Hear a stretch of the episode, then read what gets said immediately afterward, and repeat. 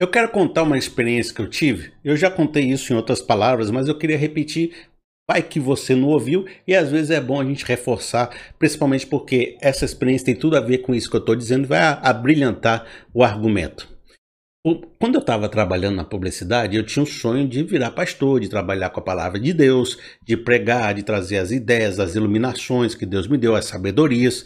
E eu, mas eu tinha o meu trabalho. Eu tinha que ficar quase que todo dia. Sabe que trabalhar na publicidade toma um tempo da gente enorme.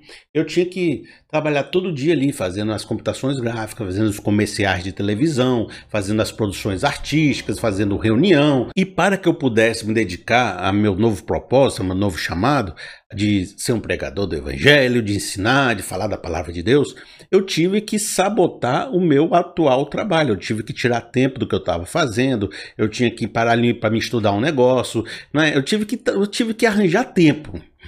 E como é que você arranja tempo se o seu tempo está todo ocupado? Sabotando o que você tem agora, deixando de fazer serviço, dizendo não para serviços importantes, dizendo não para clientes importantes, né? É, dizendo que não pode entregar aquele trabalho. Aí você vai abrindo a agenda. Só que você diz não para o seu cliente uma vez, duas vezes, três vezes, ele começa a ficar arranjando outra pessoa para fazer aquele serviço. Ele não, não vai te esperar a vida toda. E aquele cliente seu que era fiel, que estava sempre te trazendo serviço, começa a ter outras pessoas que ele confia mais, que ele quer dar mais trabalho. Então, como eu comecei a sabotar o meu trabalho, eu fui dando espaço para que os concorrentes ganhassem meus antigos clientes e eu ficasse com um mercado menor.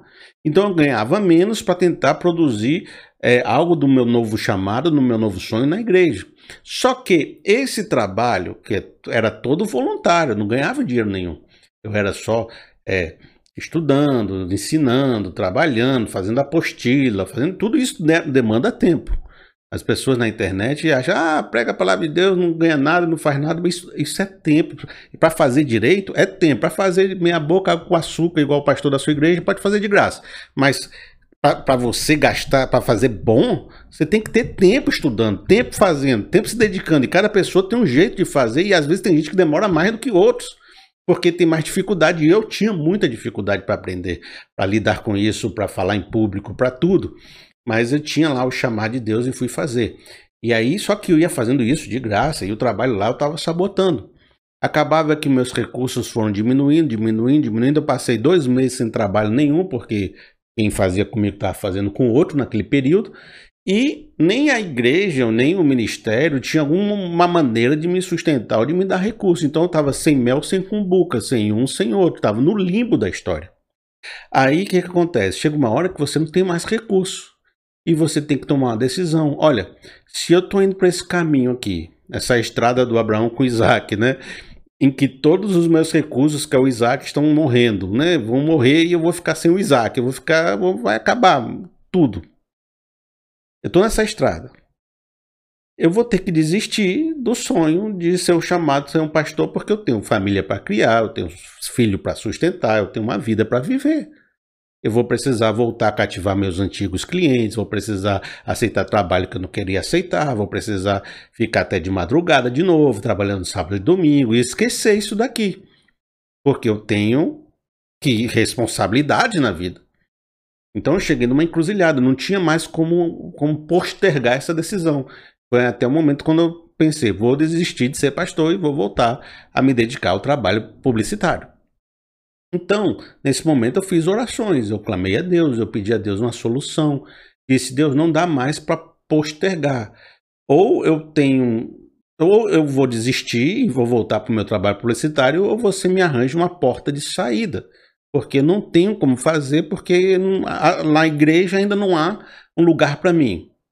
Aqui, que possa ser um, ter um sustento, ter uma direção, ter um caminho claro. Então eu estava totalmente indeciso sobre o futuro. E aqui eu estou sabotando o meu trabalho. Nessa época, pouco depois da oração, Deus mandou um serviço específico para mim. Um cliente meu, que sempre fazia serviço aqui e acolá, sempre tinha um trabalhozinho dele, resolveu fazer uma mega campanha. Uma mega campanha de vários e vários meses, com comerciais novos todas as semanas, um mega feirão, campanha grande que eu tinha ia ter trabalho todas as semanas, por vários e vários meses. Surgiu isso Do nada. Fiz essa oração. Uma semana depois, esse serviço apareceu. Eu tive que fazer um planejamento gigante, traçando todo mês que eu ia trabalhar, tudo que eu ia fazer, porque estava tudo programado já na agência. Coloquei meu valor, praticamente um valor bom mensal, que dava para me fazer tudo que eu tinha para fazer, ainda sobrava tempo para me dedicar na igreja. E assim foi. Foram nove, dez, onze meses sendo sustentado todos os 11 meses com todo o recurso que eu precisava e sobrava tempo para me dedicar e aprender a cuidar das coisas que eu estava fazendo na igreja.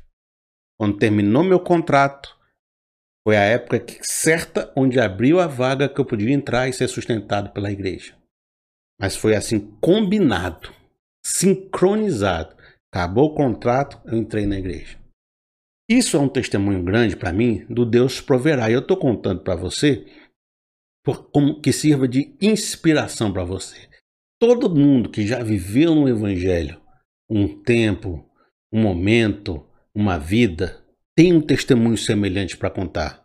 Pode ser que você entrou no Evangelho há pouco tempo, um ou dois anos, você ainda não experimentou esse Deus proverá na sua vida, mas eu digo: quem vive um pouco mais, quem vive experiências espirituais debaixo das asas de Deus, em algum ponto, vai entender que no meio da caminhada tudo parecia difícil, mas Deus proveu, Deus agiu, Deus libertou. E aquela pessoa que estava sem saída disse: pelos olhos da fé, Deus fez uma obra tão grande na minha vida que se eu te contar, você não vai acreditar. Olha, pode ser que você esteja debaixo de uma chuva tão pesada que nada diga para você que você vai sair dessa situação e que todos os seus recursos estejam chegando ao fim. Mas a palavra que eu tenho para liberar sobre a sua vida hoje, escute isso e receba com fé, com coragem. Que se você assumir os propósitos de Deus na sua vida com coragem e pedir a Deus por portas de saída e capacitações para agir mais, Deus vai fazer uma obra grande na sua vida.